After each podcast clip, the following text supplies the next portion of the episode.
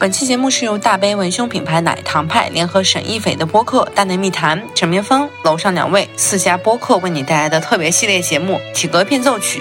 其中楼上两位代表的是 D 大调变奏曲。我们希望发起一次严肃、真诚又不失共情的关于身体的讨论，抛开刻板印象和固有偏见，用多元的视角和声音谱出一支关于女性身体观的变奏曲。五月十三号到十五号，奶糖派携手天猫宝藏新品牌，为大杯女孩发声，一同见证奶糖派全新品牌主张大有不同。现在就上淘宝直达奶糖派旗舰店，找客服留言“大有不同”，可以领取三百九十九元减八十元的店铺会员券，相当于打八折，这是平时从来没有过的优惠力度哦！快来支持一波吧！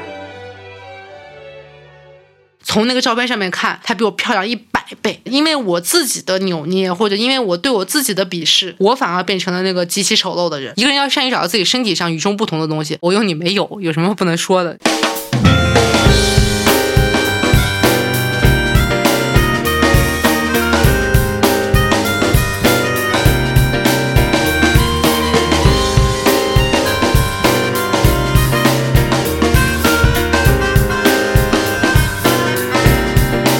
大家好，我叫赵大琴。之前我上奇葩大会的时候有解释过我名字的来源，当时开玩笑的，就是说大胸的大，晴天的晴。为什么叫赵大琴？因为我大有不同。其实如果你早点认识我的话，我大概从十七、十八岁吧，然后那个时候还是一个旅游达人的时候，经常给大家介绍我的就是。大家好，我是赵雅琴，有三组数据可以介绍我：九四年一米七五，三十六一。我年轻，我个高，我胸大。其实我觉得这个基本上是我在外在上面的所有的优点以及特点，而且其实你可以很快的识别到这个人到底是个什么样的样子。但其实这个数据被抨击过非常非常久，就大家会觉得说九四年一七五就算了，你为什么要把胸或者胸的大小这件事情放在你的个人介绍里面呢？你就是很三俗，或者说你就是在故意的做一些噱头，让别人来关。注注到你，但是朋友们，所谓噱头就是会被关注到的地方。如果你不在乎我胸大不大，那你就觉得它就不是一个噱头。就好像说，我说我赵亚琴，我身高一米七五，九四年我头围五十六，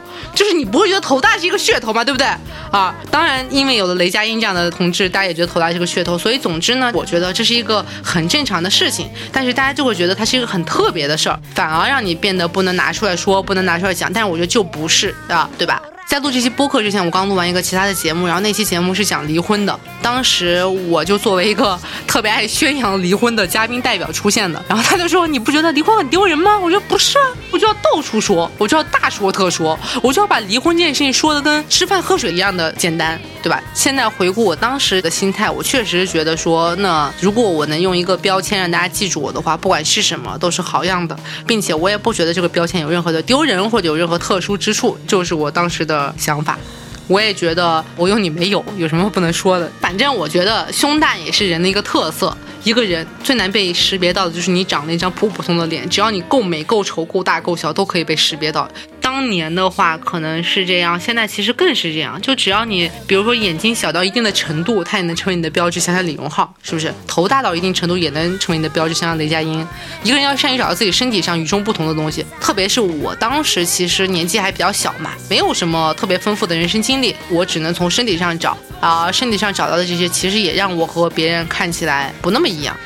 所以胸这件事情就和其他的身体部分一样，它就是身体的一个部位而已。我也特别高兴，我们能录一个播客来讨论它。因为其实我第一次在微信公众号里面写这个内容的时候是被删文的，然后我觉得非常的委屈。就为什么这件事情已经变到不能被公众讨论的地步？这个大概是三四年前的事儿。到现在为止，胸或者说胸的大小这件事情能够被讨论录成一期播客，我觉得其实已经产生了一些变化。就我们开始讨论这件事情了，然后我们终于可以承认说，身体的每一个部分都有它自己的特色，能让你和别人与众不同。让我来给大家讲讲胸大的日子吧。我会觉得说，讨厌胸大的和喜欢胸大的人其实是一样多的。有些人会觉得胸大是一件非常值得羡慕的事情，但有些人会觉得胸大非常的烦恼。对于我而言的话，其实是一半一半吧。就它给我带来的快乐和烦恼是一样多的。为了让大家觉得我不是在烦恼三，那我们现在从痛苦的部分开始说，好吧？甜蜜的烦恼。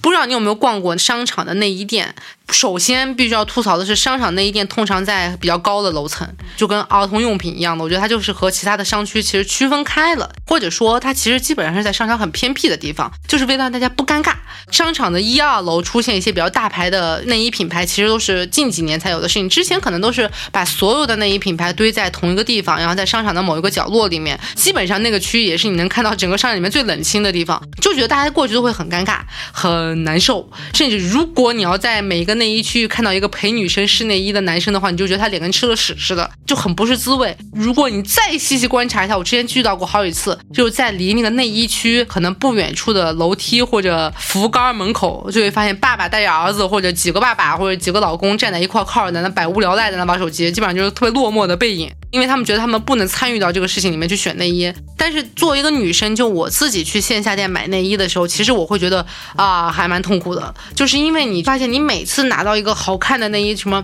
蕾丝花边啊，有什么小可爱呀、小星星啊、小桃心啊，或者说有一些特别的设计。我印象特别深刻的是，我小的时候看到一个内衣，上面是有一个米老鼠的耳朵的。现在听可能有点蠢，就它是把内衣中间的那个连接处做成了那个米老鼠的鼻子。然后两个内衣的罩杯就变成了米老鼠的两个眼睛和脸，上面还突出了一个米老鼠的耳朵。对不起，就是它是一个很诡异的存在，但当年我就觉得很可爱，就觉得为什么我不能穿这么可爱的内衣？因为我当时和售货员去询问的时候，就是那一个内衣最大杯是到 B，只有 A、B 杯才有那个内衣，就是没有。或者说你但凡觉得一个东西有设计，它就一定是 A、B 杯，最多最多到 C 就结束了。然后大杯内衣都长什么样子？光面的、肉色的，甚至只有。肉色、黑色，可能再加一个玫红色，三色可选。然后一定是宽肩道，肩带上面一定会加上那种防滑用的，还是什么用那种波浪纹，就看上去质地很差。而且那个肩带一定是你不敢露出来，因为它很宽。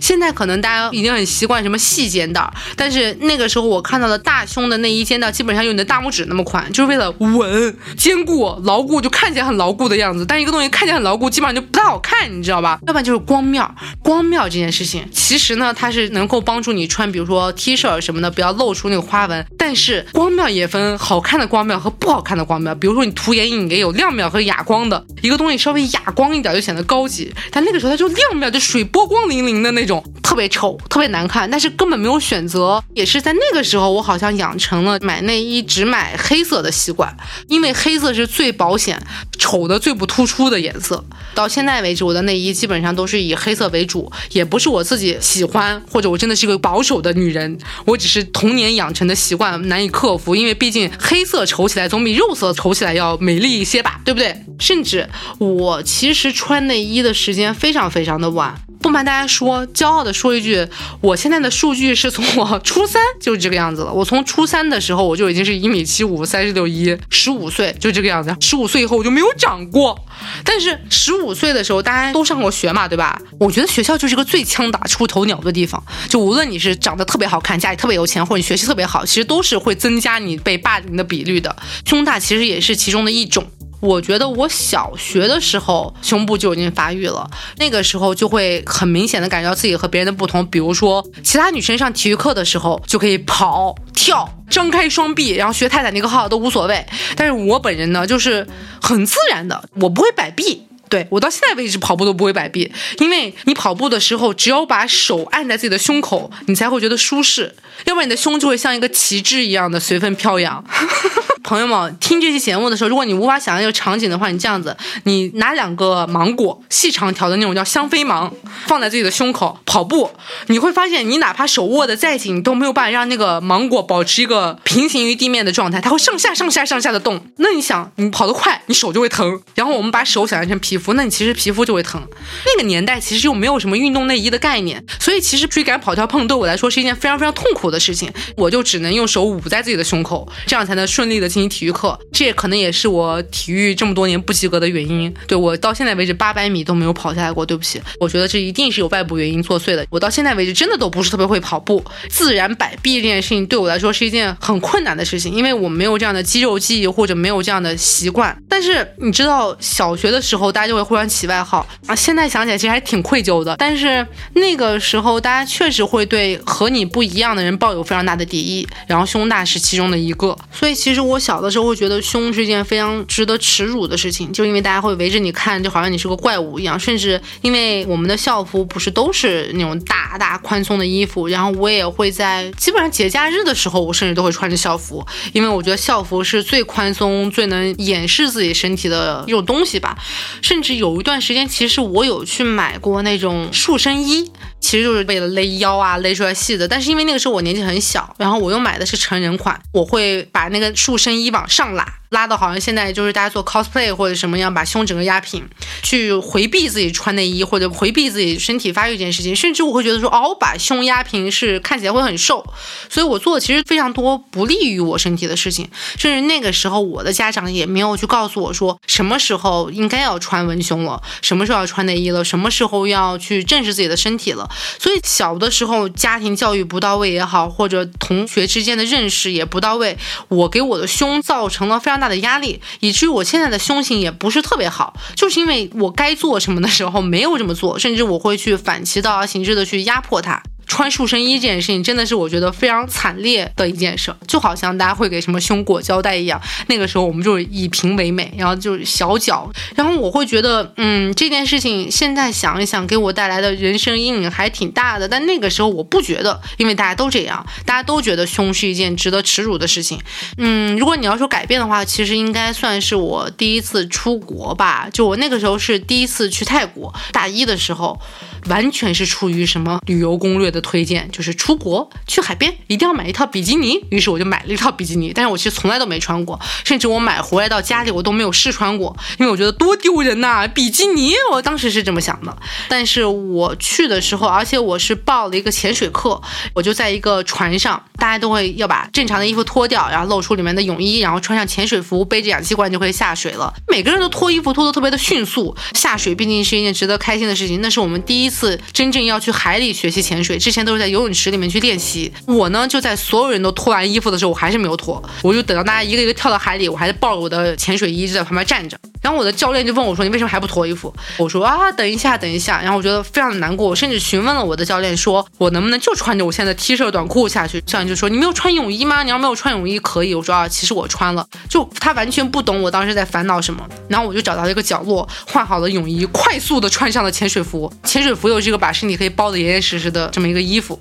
然后就跳下海里。就觉得感受到了前所未有的自由，因为别人也不知道你里面是什么样子，很开心。但是上船以后，大家第一次在海里面看到了所有的鱼、海龟，然后甚至我们那次运气非常好，看到了那个叫类似于什么沙丁鱼风暴，就是所有的鱼群可以围绕着你转的时候，每个人都觉得今天的运气赞爆了，好像潜水技术也达成了一个新的高峰。然后我们就上船，大家所有人在合照。当时船上有一个是应该是菲律宾的一个女孩，然后她就拉着我说啊，Yuki，然后不好意思，我英文名叫 Yuki，哈哈啊。Yuki，我们一起来照相吧。我当时就觉得 OK，等我一下，我要穿衣服。然后我就立刻想把我的潜水服脱掉换了以后，他说啊，为什么要换？他顺势就看到了我的那个潜水服里面穿的是，我还买的是一个彩虹的比基尼，还是橘色的比基尼啊？我忘了，反正是色彩特别鲜艳。他当时还在夸我说那个比基尼的颜色很好看，然后你快点脱掉，我们一起照相。我当时觉得非常尴尬，就觉得自己好像被 X 光了。最隐私的地方被别人看到了，甚至有那么一瞬间觉得他是在嘲讽我，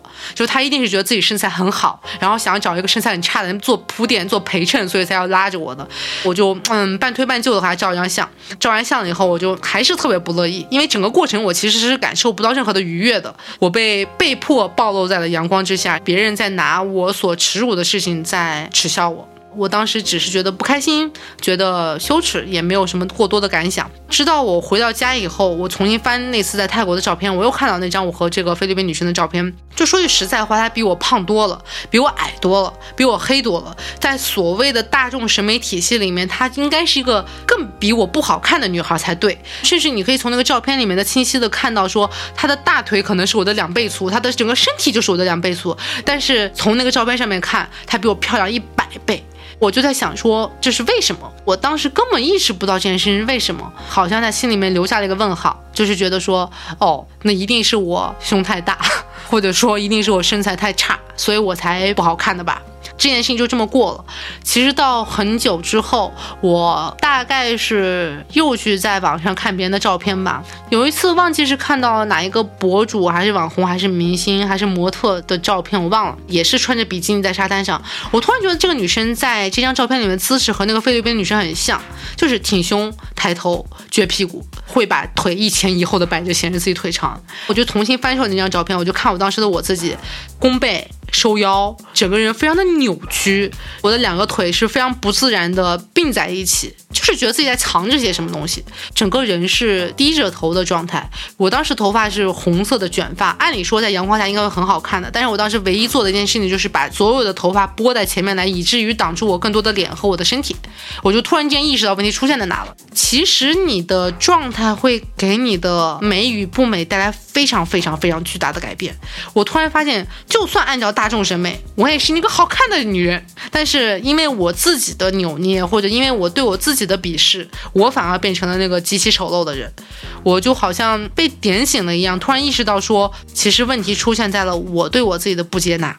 那胸是不是也是其中之一呢？现在呢，你再长大一点，其实就会发现胸大的女生很难穿衣服。说两个最简单的例子，就是我们最常穿的两种衣服，一个是衬衫，一个是 T 恤。胸大的女生其实很难穿 T 恤，只要她的领口稍微高一点，你就会觉得自己整个人被包起来像一个粽子，并且别人会觉得你是在故意显胸型。但是如果你要穿那种很宽松的 T 恤，你就会觉得你像个孕妇，因为你的胸会把 T 恤顶出来，然后整个人就会变成了一个啊一个桶，就很难受，你就没有办法去怎么做。甚至我们很常见的，比如说什么吊带裙，那别人其实就会觉得说你在故意的显露你的胸，但其实我们什么都没有做，我们只是正常人把这件衣服穿上而已，只是因为你身体的曲线让你这件衣服被撑出了一个可能不太一样的形状，没有什么办法。而且我之前还会有个特别大的痛苦，就是。我是一个吃饭嘴不是特别严的人，吃饭的时候东西会不断的往下落，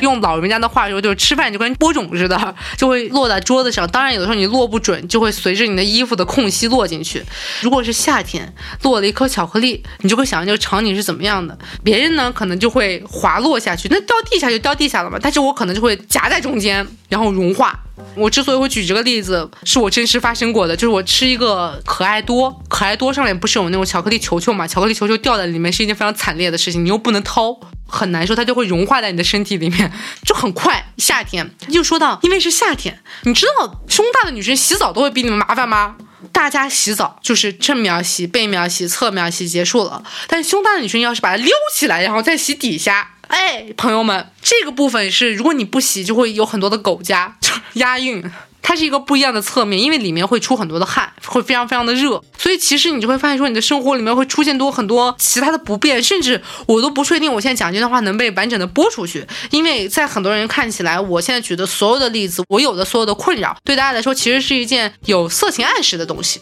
大家会觉得说你在讨论它的前前后后左左右右的时候，其实会给大家带来一些不太好的想象，或者是一些无法被播出的想象。它就是这个样子嘛，所以我会觉得说胸大这件事情其实会有非常常多的烦恼的。你知道，就是世界上所有东西都是有重量的嘛，所以胸也是有重量的。之前我们在微博上面看过一个很著名流传的图片，就是一个女生把她的胸放在桌子上休息，大家觉得这是在炫耀，就觉得说你只是想凸显你的胸有多大，只有大的人才能把胸放在桌子上，但其实不是的，就是我们只是累了。我们只是想休息一下，我有的时候会叉腰，就只是为了托托我的胸，并且其实基本上所有胸大的女生肩颈都不是特别好，因为它其实是有两个那个韧带拉扯住的，前面的重量加大，就好像你把书包背在前面一样，其实你会加重你整个肩膀脖子的负担。基本上大胸的女生，不管是出于童年的自卑也好，或者出于生理上也好，多多少少都会有点驼背，就这件事情其实是没有办法控制的，就是一个生理上的平衡的问题。嗯，但是快乐的事情也。是非常非常多的。我觉得胸大这件事情就好像脚大一样，其实是有一些非常不为人知的烦恼存在。你去和别人讨论这件事情，别人反而觉得说是哦，你只是在炫耀，或者你是在开黄段子一样，就是让人觉得很苦恼。当然，我要说这件事情没有任何的好处，你可能也会觉得我就是在装逼，对不对？其实我会觉得，之所以我会把它放在我的介绍里面，当然我觉得它是一件非常值得骄傲的事情。到现在为止，我都觉得我的胸如果可以再大一点，我可能会更高兴，就很好看。唉，大家现在说话好难，就我真的不想加括号，但是我觉得为了怕我这个节目活不下去，我还是加个括号，就我没有说别的身材不好的意思，我只是自己就是喜欢胸大屁股大，好吧？我就觉得前凸后翘是好看的，更凸更翘更好看，当然不用到卡戴珊那个地步，就是我觉得凸翘是美啊，这只是我个人的审美取向，或者也可能是大学嘛，大家开始交男朋友，突然发现说，哎，胸大这件事情好像变成了一个择偶利器，我不说这件事情好不好，就好像你在刷。社交软件的时候，我正正常常的放一张照片上去，可能来搭讪的男生会说：“哎，胸很大。”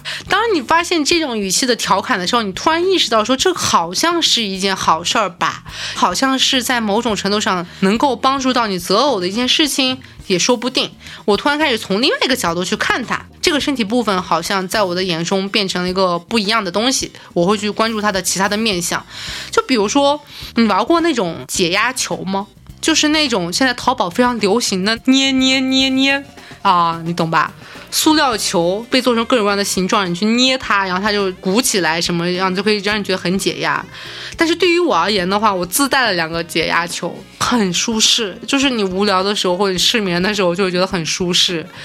如果你没有试过的话，你真的是错过了一大宝。如果你的胸在比如说 低以上，朋友们，你去试一试，就是放松，好吗？我会觉得说，我穿很多衣服的时候，我突然知道了一个词叫做撑不起来。以前我只觉得胸会把衬衣的扣子撑爆，我需要在每一个衬衣的中间加上暗扣。以前我甚至把 T 恤中间的那个什么塑胶化撑到裂痕。爆裂大熊猫，你知道吗？就那种感觉，当时真的是觉得是一种苦恼。但我现在突然发现，说，哎，有这种衣服其实是只有有胸的人，他才能撑出那个线条。还有另外一副衣服，比如说晚礼服、裙子，或者说一些比较凸显身体曲线的什么裹身裙，甚至衬衫。我个人认为大胸的女生穿是更好看的，因为它会有那个曲线在，曲线也是一种美。我都觉得我这期节目也好危险啊，这都是我个人的审美，好吗？所以其实到后面，当我真正开始去看到它只是一个身体部分的时候，我会觉得可能之前的烦恼也是甜蜜的烦恼吧。它给我带来的快乐和痛苦其实是一样多的。甚至我对胸的看法有一个特别大的改变，是因为一个活动，就是我当时是在一家办活动的公司里面去上班，有一个女生她是学艺术的，就是你能想象到的那种学艺术女生该有的所有的样子，长发非常的清瘦，甚至我觉得她长得有点像杜鹃，就穿。穿衣服也都穿的是非常清清冷冷的那种样子。等到我们俩混熟了一点，他有天给我提出了个请求，就是大秦，我能不能摸摸你的胸？我就嗯，好的。然后我就回顾了一下我的人生，我就发现其实这种请求我在我的人生里面经历的非常非常多。很多女生会对另一个女生的胸其实会有好奇，因为我们毕竟只有我们自己的身体体验，我们根本不知道别人长得或大或小的胸是什么样的样子，什么样的手感，他们的人生有什么样的经历。我也很好奇，如果我的胸没有那么大，那我的人生会变成什么样？是不是会更轻松、更快乐，或者说是不是整个气质就会发生天翻地覆的改变？然后我就非常的好奇，我就他说。哎，那要不然这样子，我们就发一个活动，找一群大熊和一群小熊来坐一起聊一聊，做一个座谈会。所以那次我们的活动有非常严格的准入标准，就是你只能是 A 级 A 以下的女生和 D 级 D 以上的女生才能报名参加。甚至呢，我们当时找了三个男生作为男性代表来旁观。一个男生呢是大胸爱好者，一个男生呢是小胸爱好者，一个男生呢是号称自己经验特别丰富的人。然后我就觉得这次活动的嗯田野调查的样本量还是非常够的。当时我们从拉了那个活动群开始，我就觉得那是我人生遇到的最豪放的一个微信群，因为我们可能是以胸这个名头把它聚集在一起的，每个人都为了验证自己活动参加资格，开始往这个群里面丢自己的照片，就大大小小各式各样，非常的分配，甚至很多女生会说，我从来没有把这张照片发给别人，然后甚至这张照片很好看。我也没有发给任何的人看，因为我觉得他们会对我的作风，会对我的人格 产生其他的质疑。当然，在这里面就无所谓。哎，说哎，你这个很好看，甚至有些女生会直接发自己只穿着内衣的照片在群里，我觉得很好看。但是大家从来没有把这张照片发出给大家，就是你们的损失。等到那天真的活动开始的时候，大家做坐下，我就会发现，其实我们一坐下的时候就会观察彼此的胸啊，不是彼此的脸，就好像它是我们的第二个人格面一样。然后我们去看彼此，然后我就会发现，每个女生都因为胸这件事情还挺痛苦的。小胸的女生呢，可能会被别人叫兄弟；大胸的女生呢，就会被骚扰。基本上无一例外，每一个大胸的女生都有过曾经在街上被人语言或者身体性骚扰的案例，而小胸的女生呢，也无一例外都有被自己的同性或者异性做歧视，说你孩子的奶水是不是够的攻击。所以我们就发现说，好像并没有一种胸型获得了更多的优待，大家都差不多。我们就做另外一个尝试，就是我当时买了非常多的硅胶假胸垫和三大卷的医用绷带，我们就找了一个当场胸最大的女生，她可能有 F，我们就用绷带把她的胸粘平，就跟花木兰从军似的，就裹得非常平。她突然就觉得哇，轻快。很轻松。当时他说出的第一句话是：“我终于低头能看到脚了，就很快乐。这种快乐就是别人不能理解的。但是当你把那个绷带重新缠开，非常快，从缠到解下来可能也就十分钟、十五分钟的样子，你就会发现他的胸被勒青了。”你稍微做一点改变的时候，你就会发现没有那么舒服。你去尝试把自己变成另外一个人，或者把你的身体改变成另外一个样子的时候，它给你带来的痛苦其实是比快乐多的。就好像小胸女生也有尝试嘛，就她穿着一个大胸的内衣，在大胸的内衣里面塞满了硅胶胸垫。有一个女生甚至号称自己连走路都走不动了，你知道吗？其实我们发现彼此真的无法理解对方的生活，然后我们都是在羡慕别人而已。我们都应该更加珍视自己的身体，然后在。在那次活动中的那几个男性观察员其实也有试，比如说他们也有穿上内衣，然后放上胸。他们第一次觉得说他们真爱如此的东西还蛮累的。经验很老道的男性观察员也说到，在他经历过了很多人之后，他觉得大小是所有事情里面最不重要的一件事情，因为哪怕他作为一个旁观者，他都觉得。健康这个词可以体现在方方面面。这件事情听起来又是很鸡汤，但其实是真的。就比如说，不说胸就说脸，你说皮肤状态、松弛程度，你的毛孔细不细腻，你的肤色均不均匀。这件事情，你在美容的时候遇到的所有问题，在你的胸上也会如实的反映给你。当你的身体状态不太好的时候，你的身体的每一个部分，包括你的胸，都会给你进行一系列的反馈。然后，因为我们那次活动是在一个四合院里面进行的，中间我们在疯狂的闹的时候，其实有一个误打误撞的路人进来，然后问我们在干什么。当他知道了我们的活动主题的时候，觉得天哪，你们年轻人真乱。然后而且说，你们如果是陌生人的话，那你们之后还怎么相处？我们那次活动结束以后。大家就出去吃饭了。在那个饭桌上面，我们没有再讨论任何和胸或者和其他相关的东西，我们就回到了原本的身份里面去聊我们的生活爱好。我们接下来要去哪吃？北京有什么好吃的馆子？就一次很严肃的讨论，或者说一次亲身的体验，只是给我们增长了一些对别人生活的了解和对自己身体的认可。就这个讨论本身，其实不会带来任何负面的影响，甚至我觉得纯纯粹粹只是积极的影响吧。就好像我觉得我们这期节目也是一样。一件事情当你把它隐蔽起来，或者说你避而不谈的时候，反而会带来更多的误解和好奇。你说的越开，说的越明白，大家反而没有什么所谓吧。我最近在追前几年大热的那个美剧《权力的游戏》，然后是这么一个可能是要分级的剧，但是在我们的国内的视频平台里面，它的分级制度很奇怪，很血腥、很暴力，然后有杀人或者喷血这样的镜头，通通保留下来了。但是凡是涉及到任何女性身体的镜头，它都剪得干干净净。我当时其实非常的疑惑，就是女性身体比血腥暴力更加见不得人嘛？我觉得这件事情是我完全不能理解的，不应该这样子。从我个人的经历来说的话，我觉得这两年关于大胸女生的讨论更多了，但对于我们的限制其实也更多了。就好像我去录制所有的节目，所有的编导对我的服装只会给我提一个要求，就是把胸遮起来。我穿的可能和别人一样低，但是编导也会觉得你这样会过不了审。甚至我觉得，比如说。很多文章会写说，哦，大胸等于不时尚，大胸等于不好看，无法高级，是不是超模就一定是小胸？你真正想一想，你觉得这是一件与生俱来的事情，还是被后人强加的？我觉得是强加的吧，它也是带来着很多的偏见或者很多的看法，然后因为有这么多的偏见看法，所以大家更愿意把胸藏起来。我之前有认识一个。女喜剧演员，然后她其实胸非常大，她就会每天把胸藏起来，她会有一百种怎么样把胸藏得很好的方式，这样子才会让别人觉得说她更像一个喜剧演员，她说的笑话才会有人笑，因为好像喜剧演员不应该胸大，喜剧演员不应该性感，但是我会觉得这就是一种偏见。就是我们现在都好像说我们在追求多元的美，追求多元的漂亮，每个人的身体都值得尊重，但是大家都好像往那种 小胸也值得尊重的地方去了。那大胸谁来尊重？就大胸反而变成了另外一个符号化的东西被隐藏了，好像我们一直都很尊重大胸一样，但其实也没有。那我觉得是不是可以有更多的真正胸很大的女生出来，告诉大家自己的经历是怎么样的，告诉大家其实我也有我的美。那这种美不代表低俗，不代表。黄色其实也是一种独特的美而已。你看现在所有的媒体去采访什么大胸女生，都站在什么角度啊？都说什么我拥有什么 H 什么的胸，然后我觉得我很痛苦，我要去把它割掉。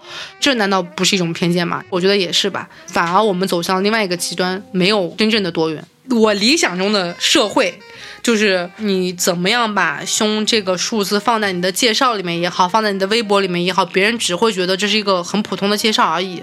微博再也不要挂我的图片，我想怎么穿就怎么穿。我穿衣服到街上，不会有人因为我穿什么多看我两眼，我也不会因为穿什么样的衣服遭受更多的危险。我觉得这些都是我期待未来会变成的样子。我不会因为我穿什么样的衣服、说什么样的话就会被剪掉。一个正常的电视剧可以把分级做得很好的同时，不会因为女性身体就避而不谈，好像是遭了什么天雷地火似的。这些都不重要，重要的是微博不要再挂我的图了。如果有一天微博再也不挂我的图片，我觉得这个社会就进步了。太过分了！我怀孕拍肚子上面穿的内衣，微博把我的图挂了。干嘛？一切世界进步从微博不挂我的图开始，好吗？在我们维护世界和平的时候，也维护一下我们这些大胸女性的权益。然后呢，不可否认的一件事情，我会觉得胸的大小就像你的发型或者你的打扮一样，会给人带来不一样的气质或者魅力。大胸的女生可能看起来更加的女性化，更加的性感，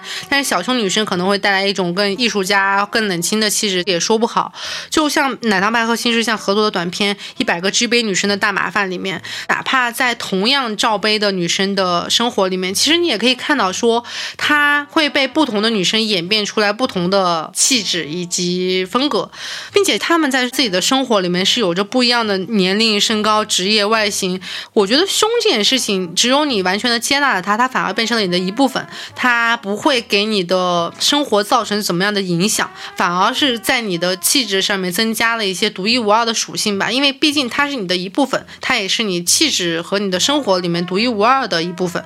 所以我觉得，在这个片子里面的每一个大杯女孩都有更自信、更多元的美的表达。他们都看起来很独一无二，他们都各有各的个性和气质。胸这件事情在他们的生活里面只是给他们加分啊，并没有任何的影响，因为他们能够更好的面对自己的身体，仅此而已。所以你让我去理解大有不同这件事情的话，首先我觉得大胸就是一个与众不同的特色，我们必须要接受这个特色，就像我们接受我们其他的特色一样，它并没有更高级或者更低级，都是一样的，并且我会觉得说大胸本身也是有很大的不一样的。就像我之前的一期节目是和一个纹身师聊天嘛，我总是会把。大胸这件事情和纹身做一个类比，就可能在我的生活里面，很多人会觉得纹身也代表着一些不好的词语，或者纹身本身这件事情就能给你带来不好的联想。但是每一个不同的纹身，它都有不同的意义，或者每一个纹身的人，他也是因为不同的原因而做出这样的举动。大胸是不是也是一样？就你不能把。大胸女生归类为一整类，每一个大胸女生也有自己的故事、自己的态度、自己的风格。可能她胸很大，但她其实是一个非常严肃的人民教师；或者她看起来很性感，但她其实是一个救死扶伤的白衣天使。这件事情你不能去定义它，然后你不能把它归类为一类。大是一种不同，但是大也有每一个大的不同。嗯。然后话说回来，我算是大胸女生里面比较爱说并且比较爱露的女生。然后我觉得露出来对我来说是美的。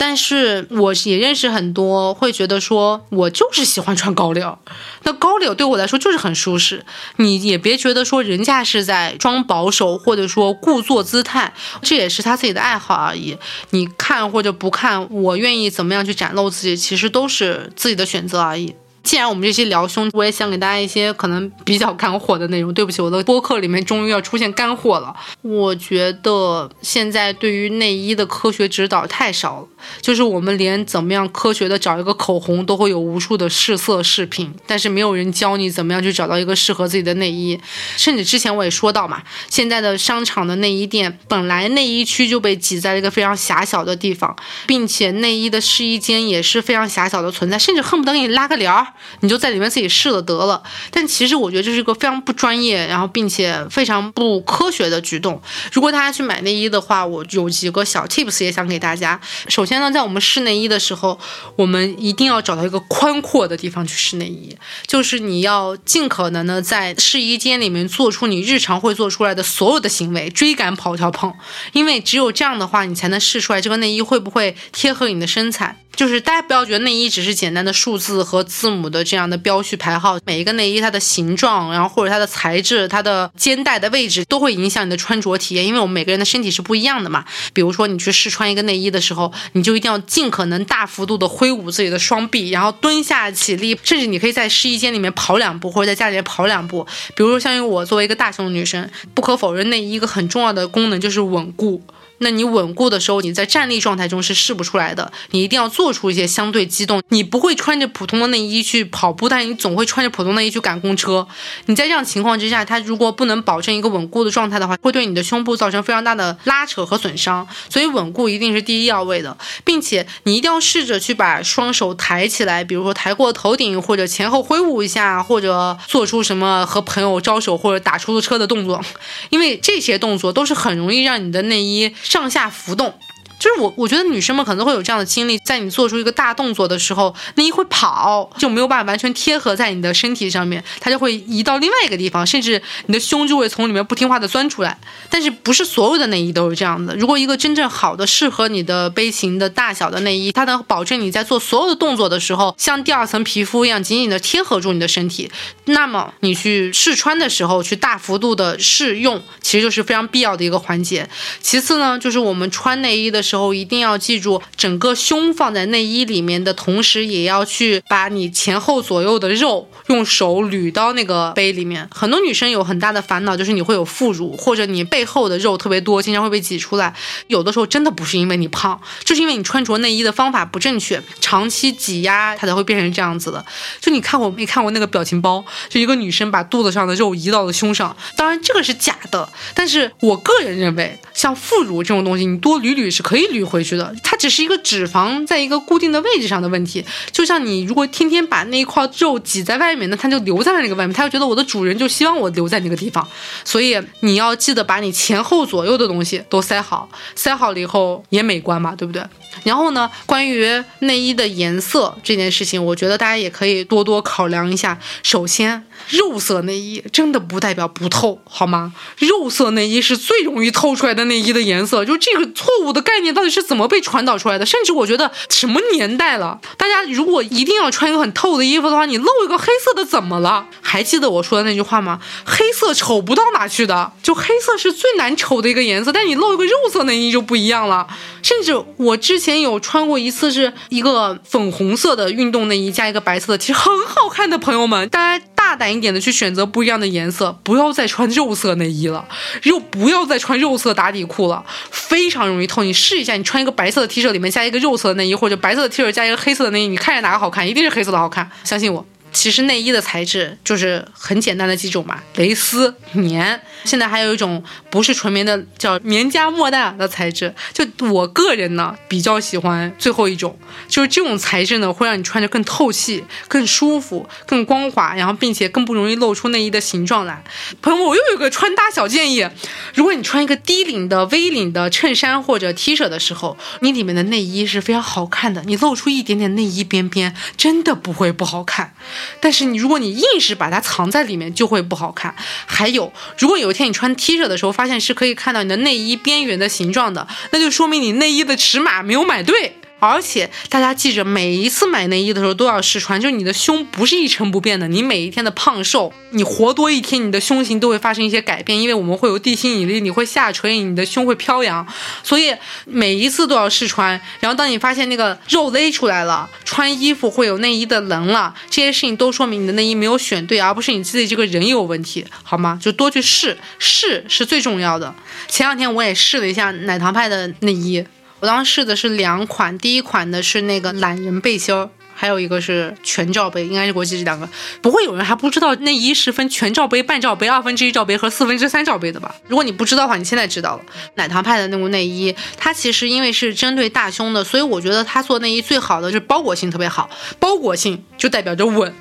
就稳是一个大胸真的是非常重要的问题，特别是我着重想夸一下它的那个懒人背心儿，它是一个整片无痕的设计，然后基本上你会穿着它就有种穿运动内衣的感觉，很舒服，因为没有钢圈嘛，所以你会感觉不到它很勒或者有卡扣卡到你的皮肤这样的状态。但是呢，我也有试一下，就跑小跑两步，然后它是能够比较稳固的托住你的胸的，并且它的胸吊我觉得还是值得夸一下的，因为那个胸吊的形状是类似。全罩杯的设计我不太确定，但是它能把整个胸包裹在里面的，就好像你打开你的右手，左手握一个拳头，你的右手的手掌能整个包裹在你的拳头，这样子就会非常稳固。如果只包一半的话，它就会晃动，但是会比较性感。嗯，自己选。所以我觉得非常的舒服，而且我又看奶糖派他们的官网，就是他们其实是对于不同的胸型去做了一个很好的胸型的区分，就不要觉得你的胸和别人一样，就好像你的人和别人不一样一样，不同的胸适合不同的内衣，大家千万不要再只看那个数字和字母去选尺码，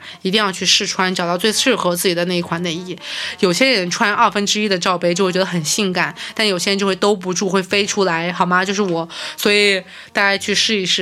然后关于胸这件事情，我觉得大胸女生还有一个特别大的困扰就是胸下垂。大家已经把这个词变成一个贬义词了，好吗？我每次只要在微博发照片，都会有人说我胸下垂。我就算把那个内衣带子勒到最顶上，我都觉得我的胸快顶着我的下巴了，还有人说我胸下垂。我觉得大家对于胸这件事情有误解。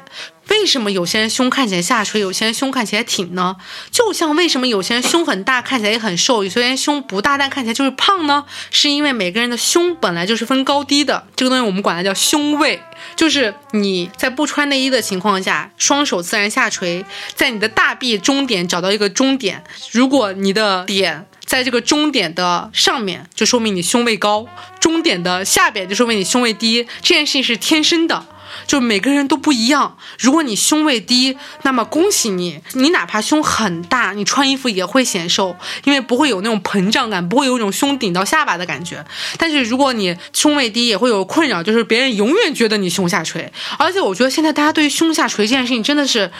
怎么了呢？你们的胸一定要顶着下巴吗？但凡逮着个女明星就说人家胸下垂，你们的胸长什么样啊？为什么呢？而且大胸是一定会下垂的。你们老师没有教给你们地心引力吗？啊，我真的很生气，因为我真的是每次发照片都会有人说我胸下垂。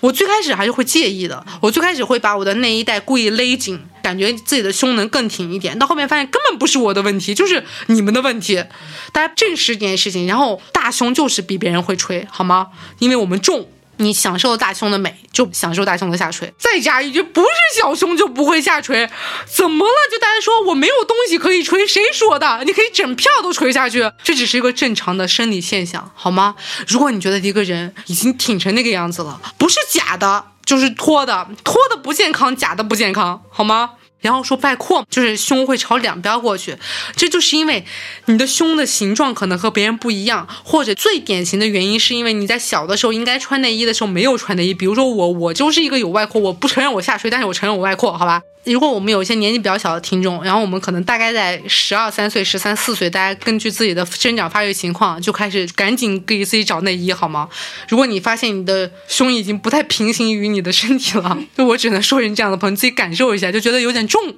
我拖不住了的时候，你就去给自己找找内衣。给大家再说第二个误解，就是不是胸大的女生一定就奶多，好吗？胸大、胸小和奶多、奶少这件事情完全没有必然的联系。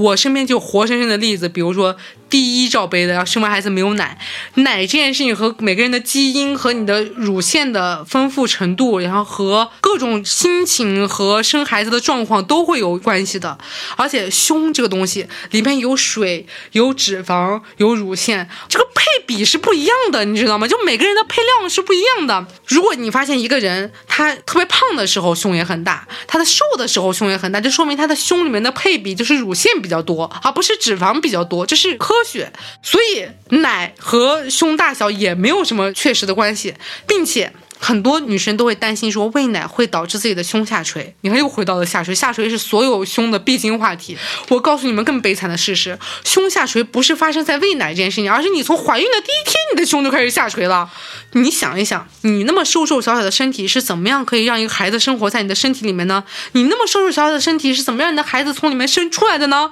科学家告诉我们，人从怀孕的时候就开始分泌一种叫做松弛素的东西，这种松弛素就让你的所有东西都在松弛，包括你的胸。之前我还看到一个科普文章说，哺乳时间长短也和你的胸下垂的程度是没有关系的。你的胸下垂的程度如果会被怀孕影响，只会被你怀孕的次数所影响，这是科学，并且很抱歉的告诉大家。我十八岁的介绍是九四年一米七五三十六一，我现在的介绍是九四年一米七五三十六 D 啊，这件事情就很难过。这么说吧，人一辈子胸最大的时候就是你开始喂奶的时候，而且你也不太好观察。就是如果有一天你喂奶的时候，你观察一下自己的胸，你就会发现你哺乳的时候是你这辈子胸最大、最好看、最圆、最挺、最符合大家说的不下垂的时候，因为里面有奶，朋友们充满了，就好像你吹气球。那个时候，你的气球就被吹起来了，气球吹吹的最好的时候，然后你就开始放奶，放奶，放奶，放奶，放到有一天你没奶了，你气球就漏气了，对不对？